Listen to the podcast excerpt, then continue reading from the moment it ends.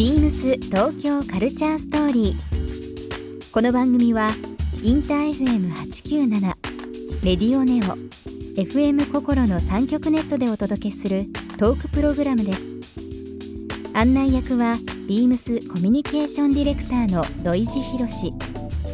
今週のゲストはスペースコンポーザーの谷川淳二ですビームスが日本を切り口にファッション、プロダクツ、カルチャー、飲食までを紹介するビームスチームジャパンプロジェクト。そのメンバーであり空間クリエイティブカンパニー JTQ 株式会社代表スペースコンポーザーの谷川淳二さん。空間をメディアにしたメッセージの伝達をテーマに日本のみならず世界で活躍している谷川さんにさまざまな角度からお話を伺います。ビームス東京カルチャーストーリー今夜もスタートです。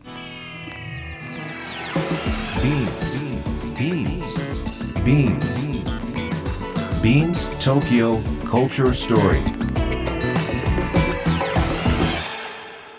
Beams Tokyo Culture Story.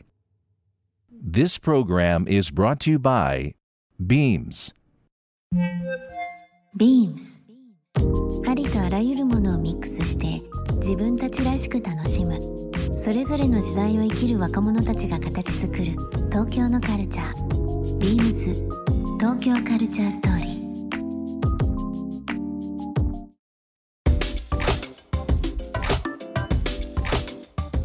ビームスコミュニケーションディレクターの土井博志です。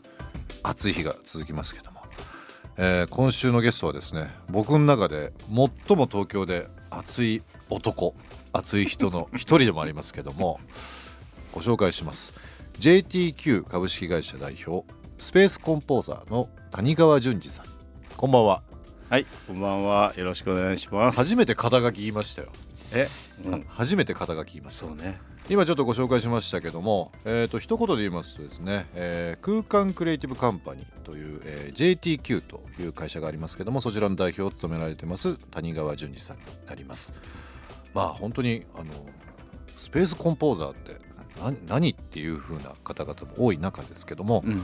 簡単になんですが谷川さん、はい自己紹介の方をしていただいてもよろしいでしょうか。はい、えー、JTQ の代表やってるえースペースコンポーザーの谷川ですと。でスペースコンポーザーってあのそのまんまあの日本語に直すと空間を構成するっていう意味なんですけど、いまあ、いわゆるその場作りをするための仕組みとかさまざまな必要な要件を整理したりまとめたりとかっていう割とこう間に入ってコーディネーションだったりスタイリングだったりそれに近いようなことを実はやってる仕事ですね。はいすごいもうクリエイティブの塊にしか聞こえてこない肩書きですけども。あのーまあ本当に谷川さんとの付き合いは非常に長くてですね、僕も東京に、まあ、仕事したりとかし始めてもう早20年経ちますけども、本当に早い段階からそうですね。ご紹介していただいて、ん。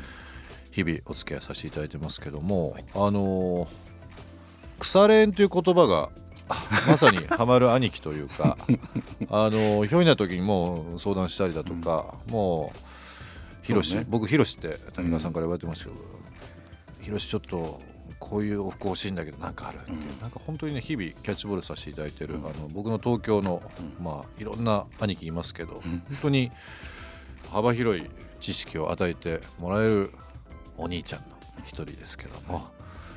なんかゲストでこうやって来ていただくのってちょっとかしこまっちゃいますけど なんか不思議ですね。うん、あとねうん、ラジオだからリスナーの人には見えないんだけど、はい。こう向かい合って座ってるでしょ、うん。向かい合って座ると人は緊張するんですよ。そう。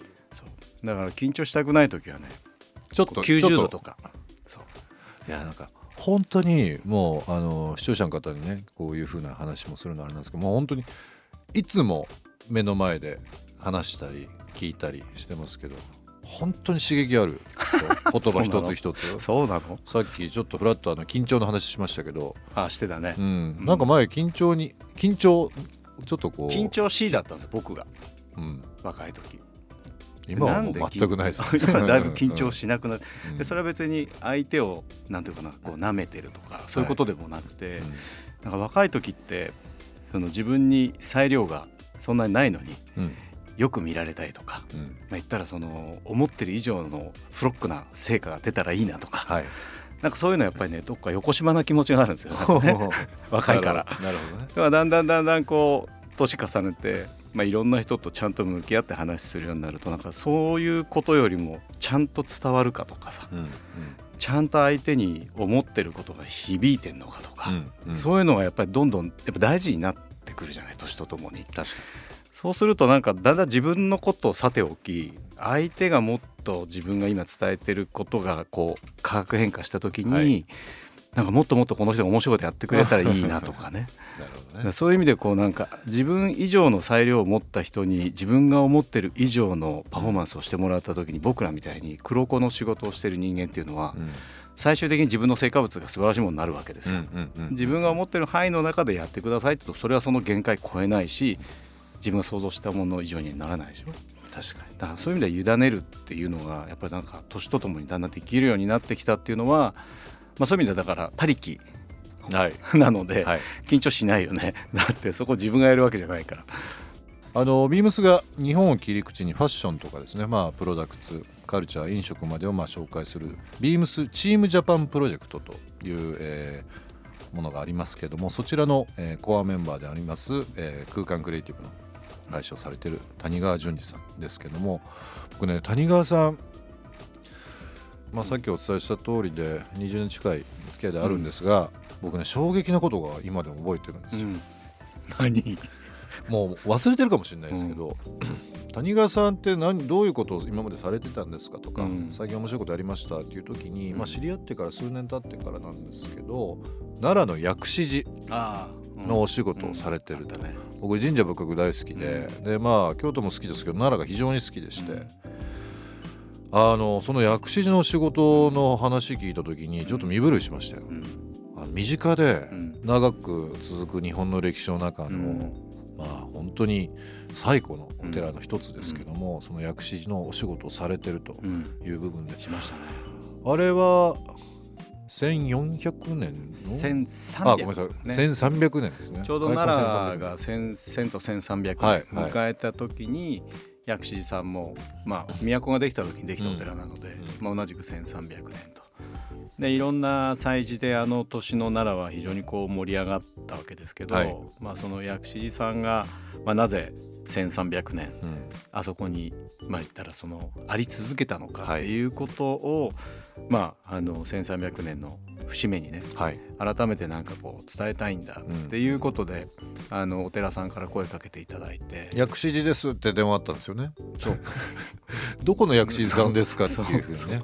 奈良のっていう。奈良の。薬師まああのねいろんな名字で薬師寺さんいらっしゃいますけどね。でまあ伺うことになって、うんで実際お話伺ってその1000と1300年っていうあの僕の父が出身が奈良なので、はい。まあ、そういう意味で縁はすごく感じる場所ではあるわけですけど、であのその1300年でもただ壮大な、まあ、オファーだったので、うん。まあ、当然そのどこから紐解いていいのかっていうのはね、うんうんなかなかそんなあのじゃあちょっとこうデザインだクリエイティブだみたいなこととも全然もうなんか違う、まあ、ある種のこう重さはい。をやっぱりある種感じて、うんでその時にちょうど平山郁夫先生が、ええ。あのいわゆるその現状三蔵院っていう時にあはい。のところにこう実際にシルクロードを旅された絵をね奉納されていて、うん。でそれ年に何回か実際にこう、えー閲覧できる時期があるんですけどはい。でその時に実際その絵をまあ一人でまあ言ったら誰もいない伽藍の中でゆっくりこうずっとこう見させていただいたっていうよりはもうその絵がある空間に一緒にずっといるっていう。ね。僕ね結構そのイベントとか何かこうエキシビジョンやる時に、そこの場所にずっといるっていうのをよくやるんですよ。はい。これあのパリのあのプロジェクトの時もそうでしたし、うん。とにかくその場所にいてその場所の空気をうん。結構時間かけて吸うんですよね、やっぱり。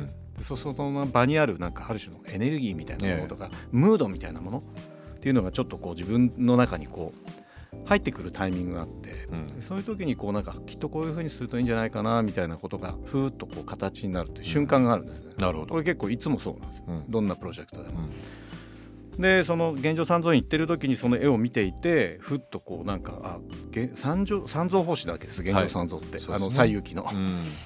うん。であの僕の中ではね三蔵法師って言ったら夏目雅子さんがパッと浮かんでくるんですけど 時代をね時代のね。時代ですからねそれはね。五醍醐が流れるわけですよ、はいはい。なんだけどまあこういうシルクロード本当にまさに経典を求めて旅されてて、うん。でそういうお子さんが本当にかつていたって。いううん。で天竺までのね。そでその経典をまたやっぱりその実際形にした、うん。まあ、人もいたっていう、でそれをなんかこうずっと伝え続けてるわけです、うん。1300年、うん。なので、まあ、ある時思ったのがその三蔵法師が見たその星をね、うん。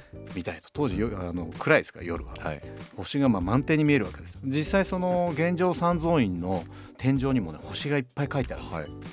だからもうあの天井画として星を平山先生が描かれたっていう。でその星見た時に星が綺麗だったんだな、で星写したいっていうところから、東院堂っていう国宝のお堂があって、そのお堂を選ばせていただいて、うん。ここでそのプラネタリウムをやらせてもらえませんかっていう。何年前の話ですかねもうかれこれねえーっとうんもうでも 10, 10年近いかな、うん。ね経ちますよね。でお堂も国宝なんですけど、うん。中に祀ってあるその小観音様のはい。国宝で,、はい。で周りに四天王がいらっしゃるんですけど皆さん重要文化財で、まあそのすごくなんですか全体的にはさ重ためなはい。ナショナルトレジャーですか。ら、はい。ナショナルトレジャでーです。で薬師寺さん世界遺産ですから、うん。まあ、なんかあったら、まあなんかあったらね、うん。大変なことになるなと思いながらも、まあ、でもぜひそこでちょっとその星をみんなで見たいと。